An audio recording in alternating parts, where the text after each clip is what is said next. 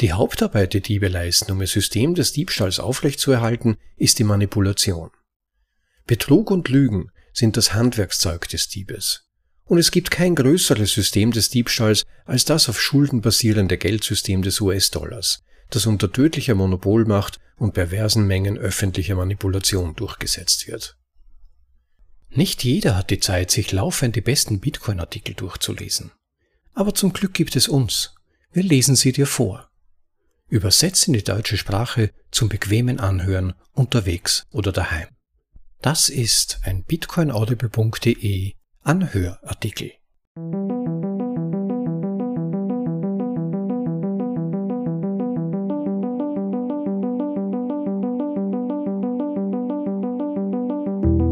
Herzlich willkommen in Episode Nummer 56 von bitcoinaudible.de, dem Podcast mit den besten Artikeln aus dem Bitcoin Space, für euch übersetzt in deutsche Sprache und vorgelesen zum bequemen Anhören, ob unterwegs oder daheim. Heute geht es weiter mit dem zweiten Teil der Serie Proclaim Your Bitcoin, proklamiere deine Bitcoin, in dem sich der Autor intensiv mit unserem Recht auf Eigentum auseinandersetzt und damit auch dem Recht, die Früchte unserer Arbeit ungeteilt zu genießen wie aber diese Rechte von einem korrumpierten und unfairen Finanzsystem verletzt wurden und wie dieses System Bitcoin, argumentierbar einem der wenigen Rettungsringe für die Menschheit, attackieren und beseitigen muss, um seine Macht über die Menschen aufrechtzuerhalten. Für den Autor geht es damit also um Gut versus Böse, und er spricht glasklar an, wen er als die Feinde von Freiheit, politischer Liberalität und bürgerlichem Wohlstand und damit letztlich auch Bitcoin empfindet. In diesem Abschnitt geht es um die gegenwärtige Lage des Menschen bezüglich seiner Freiheiten und den Versuchen, diese Freiheiten zu untergraben und wie die Manager des Fiat-Standards alles in ihrer Macht Stehende tun, um ihre Kontrolle über das globale Währungssystem aufrechtzuerhalten. Um Missverständnisse zu vermeiden, möchte ich dem Text sicherheitshalber vorausschicken, dass die Verhältnisse in Europa ganz anders sind. Hier haben die Politiker nun unser Bestes im Sinn und die geplanten CBDCs werden sicherlich in höchstem Ausmaße humanistischen Grundprinzipien folgen und nicht gegen die Menschen und ihre demokratischen Freiheiten verwendet werden. Ein kleiner Hinweis noch, wer den ersten Teil der Serie, also Episode Nummer 55 noch nicht gehört hat, sollte sich diesen vielleicht zuerst anhören, um die Zusammenhänge besser zu verstehen. Einfach auf bitcoinaudible.de gehen, dort findet ihr die Links zur Episode. Und nun ohne weitere lange Vorrede hinein in den zweiten Teil betitelt Proklamiere deine Bitcoin. Teil 2 Der aktuelle Zustand des Menschen von Simply Bitcoin. Im Originaltitel Proclaim Your Bitcoin Part 2 The Current State of Man. Die Tyrannei der bösen Menschen.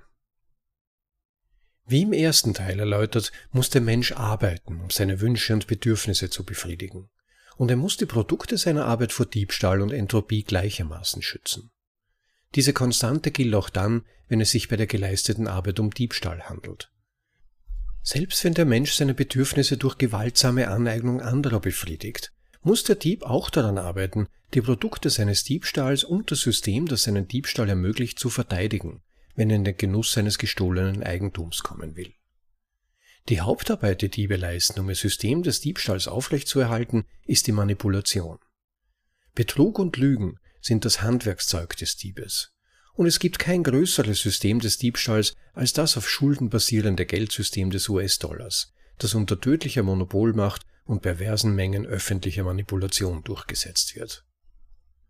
Die organisierten Kriminellen, die hinter den Kulissen unserer Regierungen, unserer Banken und aller möglichen Unternehmens- und Think-Tank-Institutionen auf der ganzen Welt arbeiten, wenden einen bewährten dreistufigen hegelianischen dialektischen Ansatz an, um die Vorherrschaft ihres auf Diebstahl basierenden US-Dollar-Systems aufrechtzuerhalten. Schritt Nummer eins: Dieser ist privat.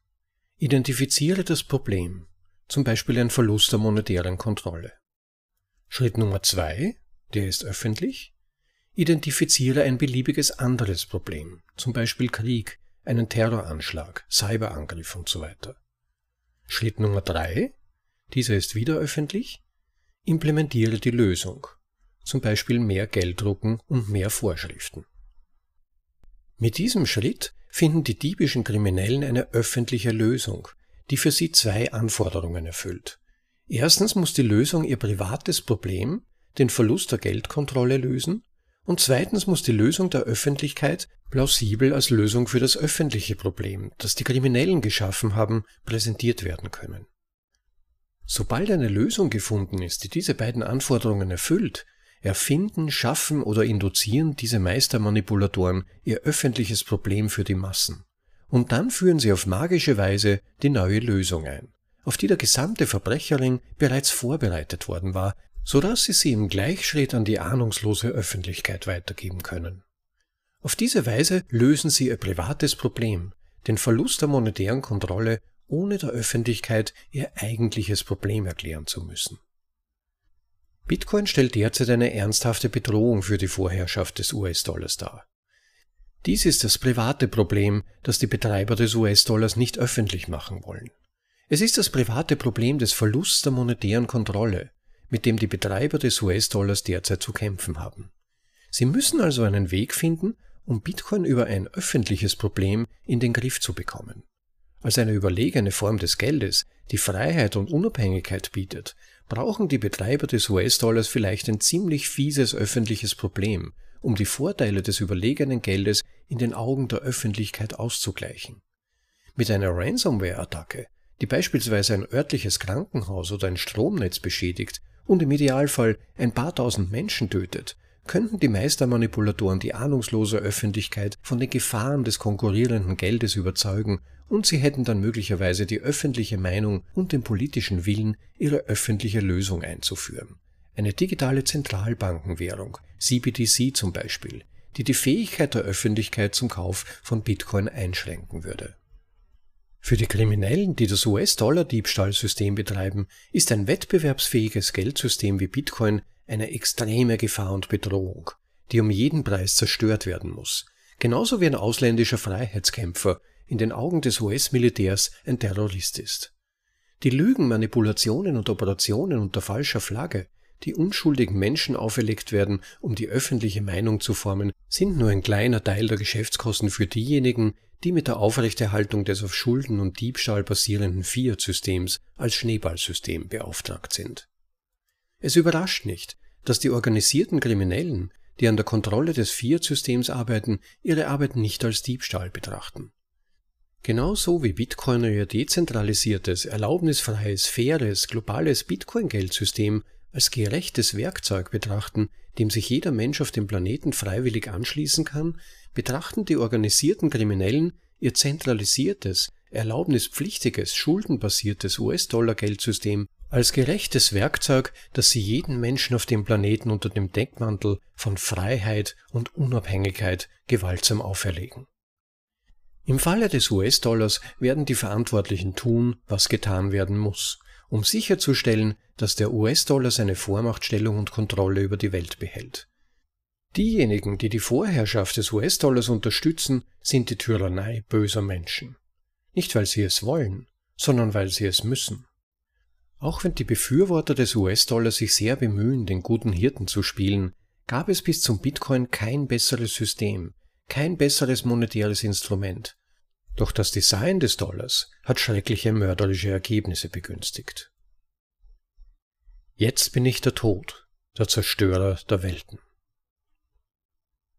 Das auf Schulden basierende System des US-Dollars erzwingt bestenfalls ein Nullsummenspiel, meistens aber ein regressives Negativsummenspiel für seine genötigten Teilnehmer.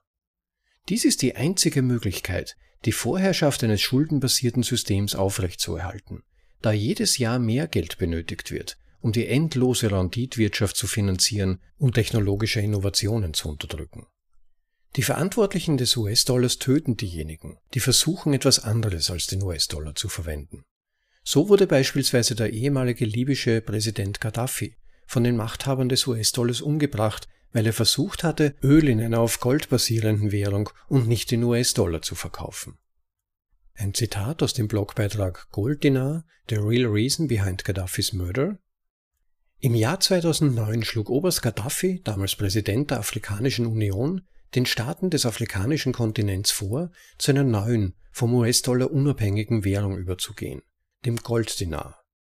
Ziel dieser neuen Währung war es, die Öleinnahmen in staatlich kontrollierte Fonds und nicht in amerikanische Banken umzuleiten. Mit anderen Worten, die Verwendung des Dollars für Öltransaktionen sollte eingestellt werden. Länder wie Nigeria, Tunesien, Ägypten und Angola waren bereit, ihre Währungen zu wechseln. Leider begann die von der NATO angeführte Koalition im März 2011 eine Militärintervention in Libyen im Namen der Freiheit. Zitat Ende. Ein weiteres Beispiel. Im Oktober 2009 begann Saddam Hussein damit, das irakische Öl nicht mehr in US-Dollar, sondern in Euro zu verkaufen. Ein Jahr später führte ein Angriff von Terroristen auf die Vereinigten Staaten, bei dem die Twin Towers in New York City zerstört wurden, zu der haarsträubenden Vorstellung von Massenvernichtungswaffen im Irak. Mit anderen Worten, 2001 wurde von den US-Dollar-Machern eine Geschichte erfunden, die ein öffentliches Problem darstellte und als Vorwand für die Invasion des Irak diente, während in Wirklichkeit die gesamte Operation von Anfang an nichts anderes war als ein Trick, um die Ölverkäufe wieder an den US-Dollar zu binden und den Verlust der Währungskontrolle, das private Problem der US-Dollarmacher, zu verhindern. Ein Zitat aus dem Artikel Uncovering the Hidden Costs of the Petrodollar von Alex Gladstein im Oktober 2000 versuchte Saddam Hussein tatsächlich, das Petrodollar-System zu ändern, als er ankündigte, der Irak werde sein Öl in Euro und nicht in Dollar verkaufen. Bis Februar 2003 hatte er 3,3 Milliarden Barrel Öl für 26 Milliarden Euro verkauft. Gemeinsam mit seinen französischen und deutschen Handelspartnern wurde der Petro-Euro ins Leben gerufen, der, wenn er ausgeweitet würde, dazu beitragen würde, dass sich ein Euromarkt gegenüber vielen anderen Währungen entwickelt, der die Stärke des Euro fördert und das exorbitante Privileg des Dollars untergräbt. Doch einen Monat später marschierten die USA mit Unterstützung des Vereinigten Königreichs in den Irak ein und stürzten Saddam. Im Juni verkaufte der Irak sein Öl wieder in Dollar. Ende des Zitats. Die Verantwortlichen für das US-Dollar-System setzen nicht nur militärische Gewalt ein, um Menschen in fremden Ländern zu ermorden, um die Kontrolle über ihr Geldsystem aufrechtzuerhalten, sondern sie setzen auch Polizeigewalt in den Vereinigten Staaten ein, um Menschen für das Verbrechen zu töten, keine US-Dollars zu verwenden. Ein Zitat aus dem Artikel Little has been said about the $20 bill that brought officers to the scene, erschienen in der New York Times im April 2021. Herr Chauvin, der ehemalige Polizeibeamte aus Minneapolis, der beschuldigt wird, Herrn Floyd am 25. Mai getötet zu haben, war einer von vier Beamten, die an der Verhaftung beteiligt waren, die begann, als ein Angestellter des Lebensmittelgeschäfts Cup Foods den Notruf wählte, um zu melden, dass Herr Floyd einen gefälschten 20-Dollar-Schein benutzt hatte, um Zigaretten zu kaufen. Ende des Zitats.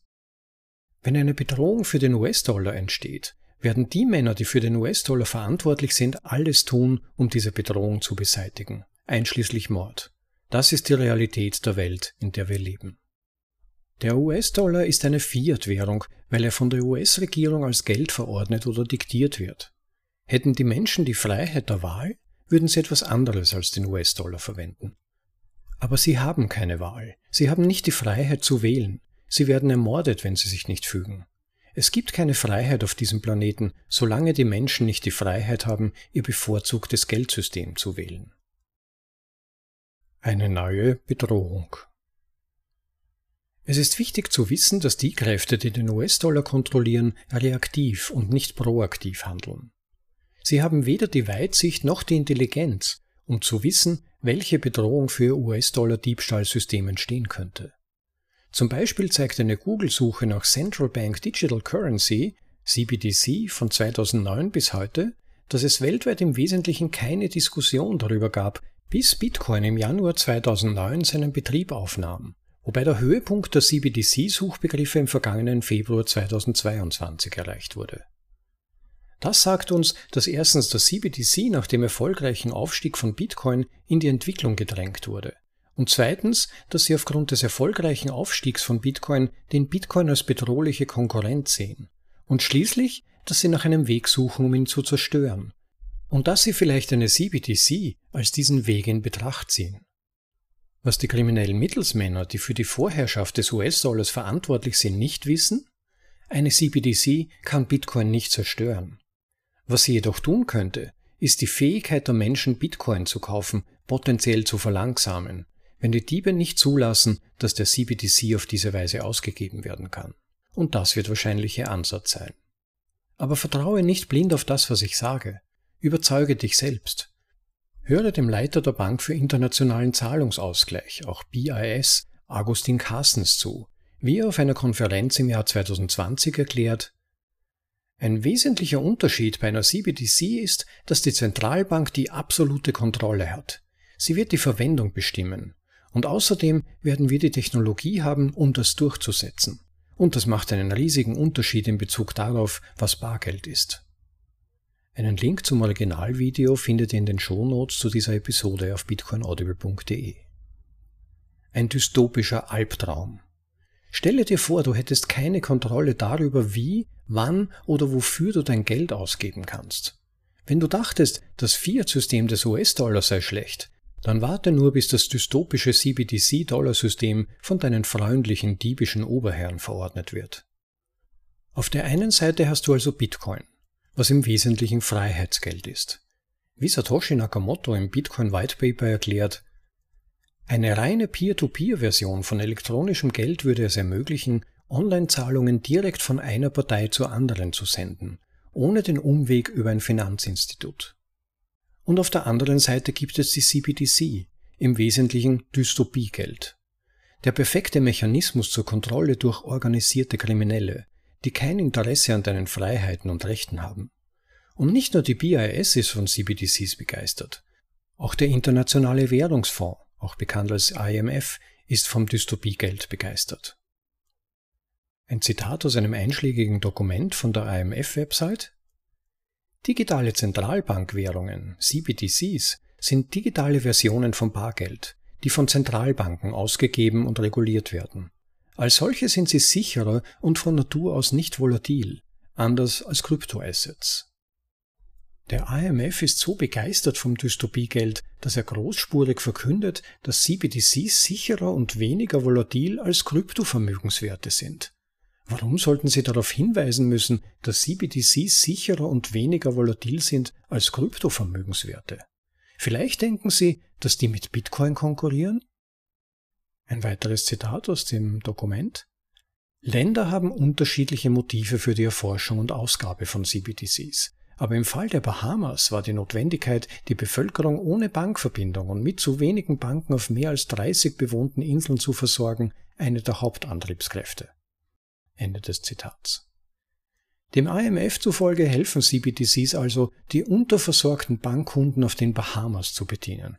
Hahaha. Ha, ha. Das ist merkwürdig. Vielleicht ist sich der IMF ja nicht bewusst, dass jeder, der ein Telefon hat, heute Bitcoin verwenden kann, ohne jegliche Erlaubnis und er kann das Geld an jeden in der Welt schicken, sofort, ohne jegliche Zensur. Wenn der IMF ein ernsthaftes Interesse daran hätte, den Menschen ohne Zugang zu Bankdienstleistungen zu helfen, würde er sich ansehen, was bereits funktioniert und es ausprobieren. Aber sie sind nicht aufrichtig. Sie sind manipulative, lügende, kriminelle Diebe. Diese Kriminellen wollen nicht, dass die Menschen ein genehmigungsfreies Geld haben, und sie wollen nicht, dass die Menschen unzensierbare Zahlungsmöglichkeiten haben. Justin Trudeau, der kanadische Premierminister, bezeichnet Kryptowährungen als schrecklich. Hier ist sein jüngster Kommentar zur Verwendung von Kryptowährungen, in dem er erklärt, dass den Menschen zu sagen, sie könnten sich der Inflation entziehen, indem sie ihre Ersparnisse in volatile Kryptowährungen investieren, keine verantwortungsvolle Führung ist. Den Link zum betreffenden YouTube-Video findet ihr ebenfalls in den Shownotes zu dieser Episode. Übrigens, Herr Trudeau, es sind keine Kryptowährungen, es ist Bitcoin. Ich habe meine Ersparnisse in den letzten fünf Jahren in Bitcoin investiert. Und habe ich meine Ersparnisse verschwinden sehen? Nein. Ich habe mehr Ersparnisse als je zuvor. Und ich habe einen Teil davon verwendet, um ein Haus für meine Familie zu kaufen. Das scheint mir ziemlich verantwortungsvoll zu sein. Ohne Zweifel ist Bitcoin eine ernsthafte Bedrohung für das US-Dollar-Fiat-System. Und jede Machtperson, die von diesem profitiert, wird alles tun, was notwendig ist, um den US-Dollar am Leben zu erhalten und jedes neue Regime zu fördern, das notwendig ist, um seine Existenz zu erhalten oder es durch ein noch stärker kontrolliertes System zu ersetzen, wie den Dystopie-Dollar. Und es sind nicht nur Länder und Banken, die alle Register ziehen, um Bitcoin zu zerstören. Das Weltwirtschaftsforum, angeführt von Dr. Evil höchstpersönlich Klaus Schwab, arbeitet ebenfalls sehr hart daran, das auf Diebstahl basierende US-Dollar-System am Leben zu erhalten und das Freiheitsgeld, das Bitcoin ist, zu zerstören. Vielleicht hast du noch nie von Klaus gehört. Er war derjenige, der Justin Trudeau seinen Job in Kanada besorgt hat. Aber noch einmal, du musst mir nicht vertrauen, höre es direkt von ihm selbst. Er ist sehr stolz darauf, in die kanadischen Parlamente sowie in viele andere Parlamente der ganzen Welt eingedrungen zu sein. Ein Verweis zum Video mit den Aussagen von Herrn Schwab findet ihr ebenfalls in den Shownotes zu dieser Episode auf bitcoinaudible.de. Und woran arbeiten unsere guten Freunde vom Weltwirtschaftsforum? Nun, woran sonst, als zu versuchen, Bitcoin zu diskreditieren und zu zerstören. Jene Technologie, die den Fiat-Dollar und den Nachfolger des Dystopie-Dollars bedroht. Sie sind allerdings sehr stolz auf den neuen Ethereum-Fortschritt, da er den Energieverbrauch reduziert hat. Ho, ho, ho. Es folgt ein Zitat aus einem Dokument von der WEF-Website, den Verweis darauf findet ihr im Originalartikel, der in den Shownotes verlinkt ist. Die Kryptowirtschaft hat auf eine Neukalibrierung in Richtung Nachhaltigkeit gewartet.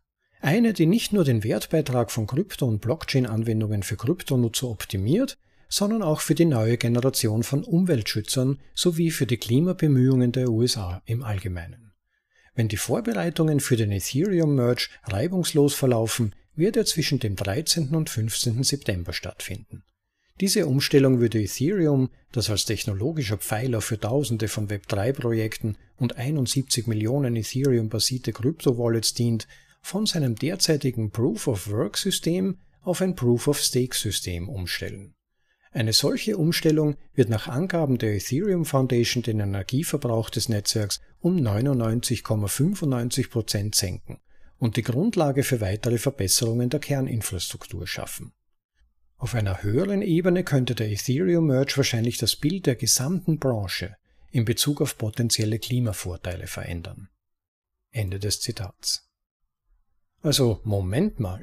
Das WEF setzt Trudeau als Premierminister in Kanada ein. Dann schlägt WEF-Marionette Trudeau auf die Kryptowährung ein. Aber das WEF hat gerade einen Artikel über seine Begeisterung über die neue Energiereduktion der Kryptowährung Ethereum veröffentlicht? Warum bekommen wir also widersprüchliche Signale? Oh Moment, ich weiß, weil Ethereum wie alle anderen Kryptowährungen außer Bitcoin von einer kleinen Minderheit kontrolliert wird, die daher von den Verantwortlichen für das dystopische Geld kontrolliert werden kann. Verstehe. Nun, mal sehen, was die ehemalige IMF-Chefin und jetzige Präsidentin der Europäischen Zentralbank, Christine Lagarde, über Bitcoin zu sagen hat. Und übrigens, Christine ist eine verurteilte Kriminelle. Während ihrer Zeit als Präsidentin des IMF war sie an einer illegalen Zahlung von 400 Millionen Dollar an einen Freund des ehemaligen französischen Präsidenten Nicolas Sarkozy beteiligt. Offenbar muss man ein verurteilter Krimineller sein, um bei der Europäischen Zentralbank zu arbeiten. Christine deutet an, dass Bitcoin ein, Zitat, hochspekulativer Vermögenswert ist, der einige lustige Geschäfte und völlig verwerfliche Geldwäscheaktivitäten durchgeführt hat. Und es muss Regelungen geben. Es ist eine Angelegenheit, die auf globaler Ebene vereinbart werden muss, denn wenn es einen Ausweg gibt, wird dieser Ausweg genutzt werden. Ende des Zitats. Wow, sie spricht die leisen Stellen laut aus. Hier haben wir einige klare Eingeständnisse. Zunächst einmal sagt sie, Bitcoin sei nutzlos, er sei höchst spekulativ. Nun, wenn das der Fall ist, warum die Vorschriften? Ich meine, wenn er scheitert, warum sich dann darum kümmern, richtig? Ah, Moment mal, weil die Leute es als Fluchtmöglichkeit nutzen werden. Aber eine Flucht wovor, Christine?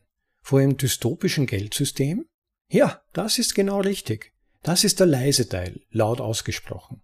Für das Team Fiat und das Team Dystopie ist Bitcoin eine Flucht vor ihren Systemen der Kontrolle, des Todes und der Zerstörung. Bitcoin ist eine große Bedrohung für die organisierten Kriminellen und ihre auf Diebstahl basierende Horrorshow. Was wollen sie also tun? Sie wollen Regulierungen auferlegen. Sie wollen dich daran hindern, zu entkommen. Identifiziere jedes Problem. Hier ist, was das Weiße Haus der Vereinigten Staaten kürzlich über Bitcoin zu sagen hatte. Ein Zitat. Die Vereinigten Staaten sind führend im Ökosystem der digitalen Vermögenswerte. Sie haben ihre Durchsetzungsinstrumente genutzt und waren führend bei der Festlegung internationaler Standards. Während unsere Bemühungen das US-Finanzsystem gestärkt haben, wurden digitale Vermögenswerte, von denen einige pseudonym sind und ohne einen Finanzvermittler übertragen werden können, von schlechten Akteuren ausgenutzt, um illegale Erlöse zu waschen, den Terrorismus und die Verbreitung von Massenvernichtungswaffen zu finanzieren und eine breite Palette anderer Verbrechen zu begehen.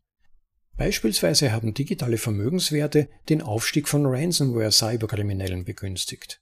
Es liegt im nationalen Interesse, diese Risiken durch Regulierung, Aufsicht, Strafverfolgungsmaßnahmen und den Einsatz anderer Regierungsbehörden der Vereinigten Staaten zu mindern. Ende des Zitats. Laut dem Weißen Haus können digitale Vermögenswerte von schlechten Akteuren ausgenutzt werden, um schlechte Dinge zu tun. Beachte die Veränderung der Sprache. Wir werden Bitcoin nicht mehr als Währung bezeichnen. Er wurde auf den niedrigen Status eines bloßen Vermögenswertes herabgestuft. Wenigstens erkennen Sie an, dass er digital ist. Wenigstens diesen Teil haben Sie richtig gemacht. Denke daran, dass Sie ein Problem schaffen werden, um die öffentliche Meinung zu mehr Regulierung zu bewegen, hin zu Ihrer bereits beschlossenen Lösung, einem CBDC. Hier ist, was das Weiße Haus über die Vorteile von Dystopiegeld zu sagen hat. Zitat Ein US-CBDC, eine digitale Form des US-Dollars, hat das Potenzial, erhebliche Vorteile zu bieten. Es könnte ein Zahlungssystem ermöglichen, das effizienter ist, eine Grundlage für weitere technologische Innovationen bietet, schnellere grenzüberschreitende Transaktionen ermöglicht und ökologisch nachhaltig ist. Es könnte die finanzielle Eingliederung und Gleichberechtigung fördern, indem es einer breiten Gruppe von Verbrauchern den Zugang ermöglicht. Darüber hinaus könnte es das Wirtschaftssystem und die Stabilität fördern, vor Cyber- und Betriebsrisiken schützen, den Schutz sensibler Daten gewährleisten und die Risiken illegaler Finanztransaktionen minimieren. Ein potenzielles CBDC der USA könnte auch dazu beitragen, die globale Führungsrolle der USA im Finanzbereich zu erhalten und die Wirksamkeit von Sanktionen zu unterstützen. Ende des Zitats. Die Manipulation durch das White House erreicht in diesem Fall das Niveau eines Clowns. Von allen vorgeschlagenen Möglichkeiten ist nur eine richtig, eine CBDC würde zum Erhalt des US-Dollars beitragen und Sanktionen unterstützen. Mit anderen Worten, sie würde dazu beitragen, Freiheiten zu reduzieren. Jeder, der sich länger mit Bitcoin beschäftigt, würde zu dem Schluss kommen, dass CBDCs dem Bitcoin in Bezug auf die potenziellen Vorteile, die das Weiße Haus anbietet, massiv unterlegen sind. Abgesehen davon, welche Arten von schrecklichen Verbrechen wurden mit diesen gefährlichen digitalen Vermögenswerten, zum Beispiel Bitcoin, begangen? Welches Narrativ haben die etablierten Medien in den letzten Jahren still und leise in die Massen programmiert? Dass Bitcoin Ransomware-Angriffe durch Cyberkriminelle erleichtert. Ransomware-Geschichten gehen einem wirklich ans Herz. Und was könnte ein Ransomware-Cyberkrimineller tun, um die Ängste der amerikanischen Öffentlichkeit zu schüren und den politischen Willen zu erzeugen, Geld für eine Dystopie durchzusetzen? Welche Art von kontrollierter Zerstörung könnte ein solcher Krimineller könnte das möglicherweise eine FBI-Operation sein, anrichten. Ich fürchte, die US-Dollar-Manager könnten einen Notabverkauf in der Hinterhand haben. Beängstigendes Zeug. Die Programmierung ist stark. Wenn von Ransomware-Angriffen die Rede ist, ist damit die Situation gemeint, in der böse Computerhacker in ein zentrales Computersystem eindringen, zum Beispiel in das Computersystem, das das Stromnetz deiner Stadt steuert. Und die Hacker drohen, die gesamte Stromversorgung der Stadt abzuschalten oder zu unterbrechen, wenn die bösen Computerhacker nicht einen bestimmten Betrag an Bitcoin erhalten. Es gibt einen netten kleinen Artikel zu diesem Thema, den NPR nach einem Ransomware-Angriff auf Colonial Pipeline im Juni letzten Jahres 2021 veröffentlichte. Angeblich war das US-Justizministerium in der Lage, Bitcoin im Wert von 2,3 Millionen Dollar von den kriminellen Drahtziehern zurückzubekommen. Irgendwie. Lol. Der NPR-Artikel ist ein großartiges Beispiel dafür, wie man die öffentliche Meinung beeinflussen kann, indem man an die Gefühle des passiven Lesers appelliert. Ich empfehle dir, den kurzen NPC-Artikel zu lesen. An dieser Stelle wird im Text pausiert um dem Leser die Möglichkeit zu geben, den NPR-Artikel nachzulesen. Verlinkt ist er in den Show Notes. Ich überlasse es euch, ob ihr jetzt darauf zugreifen wollt oder nicht oder nachher lesen. Okay, hoffentlich hast du den kurzen Artikel kurz gelesen. Ich vermute, dass deine Eindrücke ähnlich wie meine waren. nämlich dass Bitcoin hauptsächlich von erstens russischen Kriminellen betrieben wird, die unsere Krankenhäuser und Energienetze hier in den USA bedrohen, und dass zweitens die USA Kryptowährungen regulieren müssen, um diese fiesen russischen Bitcoin-Kriminellen so schnell wie möglich zu stoppen. Aber in der Zwischenzeit haben wir wenigstens drittens unser vertrauenswürdiges FBI, das sich vorerst um die bösen Jungs kümmert. LMFAO Lasst uns keine passiven Leser sein, lasst uns aktive Leser sein und diese NPC-Propaganda in Stücke schreddern, als die kritisch denkenden Bitcoiner, die wir sind. Und nebenbei, versteht mich nicht falsch, ich mag NPR wirklich. Es ist eine fantastische Quelle, um herauszufinden, was die kriminellen Mafiosi als nächstes für unser Lager haben. In erster Linie unterstellt der Artikel, dass Bitcoin hauptsächlich von Russen verwendet wird. Aber nicht von irgendwelchen Russen sondern von russischen Verbrecherbanden. Ein weiteres Zitat aus dem Artikel. Das FBI macht eine russische Verbrecherbande für den Angriff verantwortlich. Und wenn die Cyberdiebe in Ländern wie Russland leben, was viele tun, gibt es praktisch keine Chance, erwischt zu werden. Das Justizministerium sagte diese Woche, dass das FBI mehr als die Hälfte des Lösegelds in Höhe von 4,4 Millionen Dollar wiedererlangt hat, das Colonial an die Hacker gezahlt hat, die unter dem Namen Darkseid bekannt sind und vermutlich in Russland sitzen. Ende des Zitats. In dem Artikel wird erklärt, dass viele Cyberdiebe in Russland leben. Erstens, woher wissen sie das? Weil sie es gesagt haben? Sei kein passiver Leser, sondern ein aktiver Leser. Und nehme mich nicht beim Wort, sondern ihres. Ein weiteres Zitat. Ironischerweise finden Kryptowährungsbörsen auf sogenannten öffentlichen Ledgern statt. Das bedeutet, dass jeder online beobachten kann. Aber die an einer Transaktion beteiligten Parteien sind anonym, getarnt mit einer Zufallszahl. Man sieht genau, wie das Geld von einer Adresse und einer Wallet zu einer anderen bewegt wird, sagt Stream Emit von Cyberreason. Es gibt jedoch keine Möglichkeit für uns, eine Person mit diesen Wallets in Verbindung zu bringen. Und viele Leute haben nicht nur eine Adresse, eine Wallet, sondern Dutzende, Hunderte. Ende des Zitats. In dem Artikel wird behauptet, dass viele Cyberdiebe in Russland leben. Und es heißt weiter, dass wir keine Möglichkeit haben, eine Person mit diesen Wallets in Verbindung zu bringen. Was stimmt also? Sind die Wallets anonym oder sind die russischen Kriminellen einfach so dreist, dass sie ihre Namen irgendwie an die zufälligen anonymen Nummern anhängen, mit denen sie sich tarnen, nur um den Nervenkitzel der Jagd zu genießen? Absoluter Lolz. Und in dem Artikel heißt es, dass die Hacker vermutlich in Russland sitzen. Mache dir also keine Gedanken über Beweise, die diese Behauptung stützen. Es ist einfach nur ein Glaube. Wir können es in unseren Herzen spüren, so das FBI. Genauso wie wir alle glauben, dass der Weihnachtsmann am Nordpol wohnt. Lol. Oder so wie sie glauben, dass russische Hacker die US-Präsidentschaftswahlen 2016 zugunsten von Trump beeinflusst haben. Es ist immer die Schuld der Russen. Komplette Clownwelt. Und die Lösung für diese kriminellen russischen Bitcoin Masterminds? Die einfache Lösung für diese Weapons of Mass Destructions? Natürlich die Regulierung von Kryptowährungen. Was für eine Clownshow. Ein weiteres Zitat aus dem bereits referenzierten NPR-Artikel. Inmitten all dieser Entwicklungen fangen die beiden Administration und einige Mitglieder des Kongresses an, über die Regulierung von Kryptowährungen zu sprechen. Aber bis jetzt ist es nur Gerede. Ende des Zitats. Keine Sorge, es wird noch viel schlimmer werden. Die Frage ist nicht ob, sondern wann diese kriminellen Psychopathen bereit sind, ihr nächstes Problem zu lancieren, damit sie ihre Lösung umsetzen können. Und was wird ihre Lösung sein? Wer weiß, vielleicht eine CBDC. Eines ist sicher, Bitcoin ist eine klare und gegenwärtige Gefahr für das auf Diebstahl basierende System der organisierten Kriminellen. Und deshalb müssen wir vorbereitet sein. Sei auf das Unerwartete vorbereitet, sowohl geistig als auch physisch. Lassen wir uns nicht auf dem falschen Fuß erwischen. Wenn die Psychopathen uns in Ruhe lassen, großartig. Aber ich würde mir keine Hoffnungen machen. Das Mindeste, was wir aus Vorsicht tun können, ist wachsam zu bleiben, die Heuchelei dieser Kriminellen anzuprangern und für unser Freiheitsgeld zu werben. Je mehr Menschen wir aufrütteln können, desto größer sind unsere Chancen, diese Übergangsphase unbeschadet zu überstehen. Die Medienmaschinerie ist gut geschmiert und bereit, der dummen Masse jeden Irrsinn einzupumpen, für den sich Dr. Evil und der Rest der Verbrecherbande entscheiden.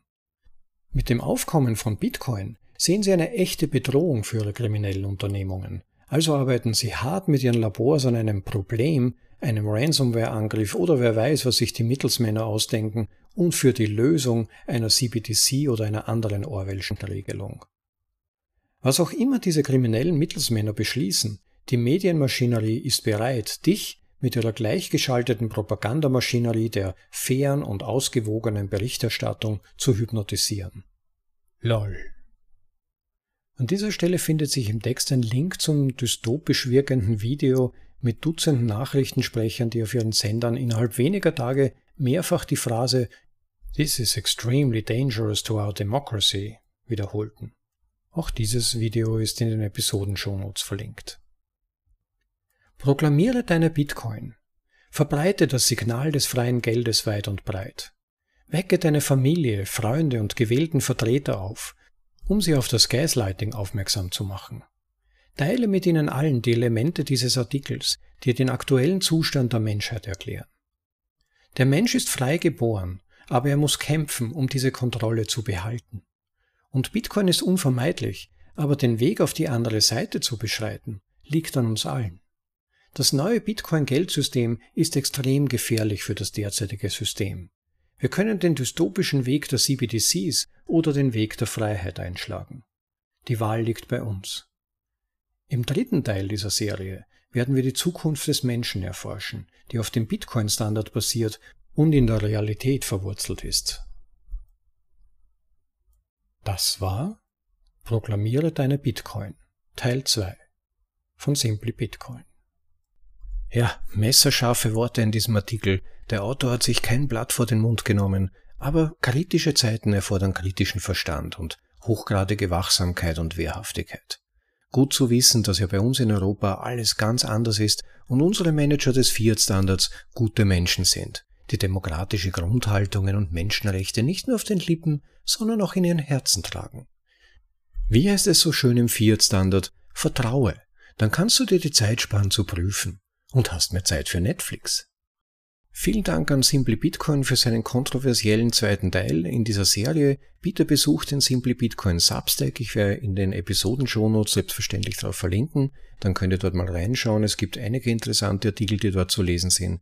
Ein paar kleine Hinweise noch von unserer Seite. Wem die berührten Themenbereiche dieses Artikels gefallen haben, dem wird sicherlich auch Robert Breedloves Serie Souveränismus gefallen, in die ihr in Episode 37 einsteigen könnt. Wer sie spontan nicht finden kann, einfach auf bitcoinaudible.de gehen und dort die Suchfunktion nutzen. Suchen nach Breedlove oder Souveränismus, dann findet ihr sie. Und dort findet ihr auch den von uns vorgelesenen Artikel von Gigi, der Aufstieg des selbstbestimmten Individuums, der sich ebenfalls mit dieser Thematik der Verschiebung des Machtgefälles hin zum unabhängigen und selbstbestimmten Menschen befasst. Beim Eintrag zu dieser Episode findet ihr wie immer auch den Link zum Originalartikel des Autors und all seine interessanten Linkverweise zum weitergehenden Studium. Wenn euch diese Vorlesung gefallen hat, hinterlasst bitte ein Like und abonniert unseren Podcast, wer das nicht schon getan hat. Verbreitet die Artikelserie auch gern an alle weiter, die ihr kennt. Und wem unsere Vorlesungen generell gefallen, nur wenn sich das Podcast-Projekt auch finanziell trägt, können wir es in dieser Form weiter aufrechterhalten. Insofern jede Spende oder immaterielle Unterstützung, ein paar Möglichkeiten dafür findet ihr auf unserer Website bitcoinaudible.de im Link Unterstützung, äh, ist willkommen und heiß begehrt.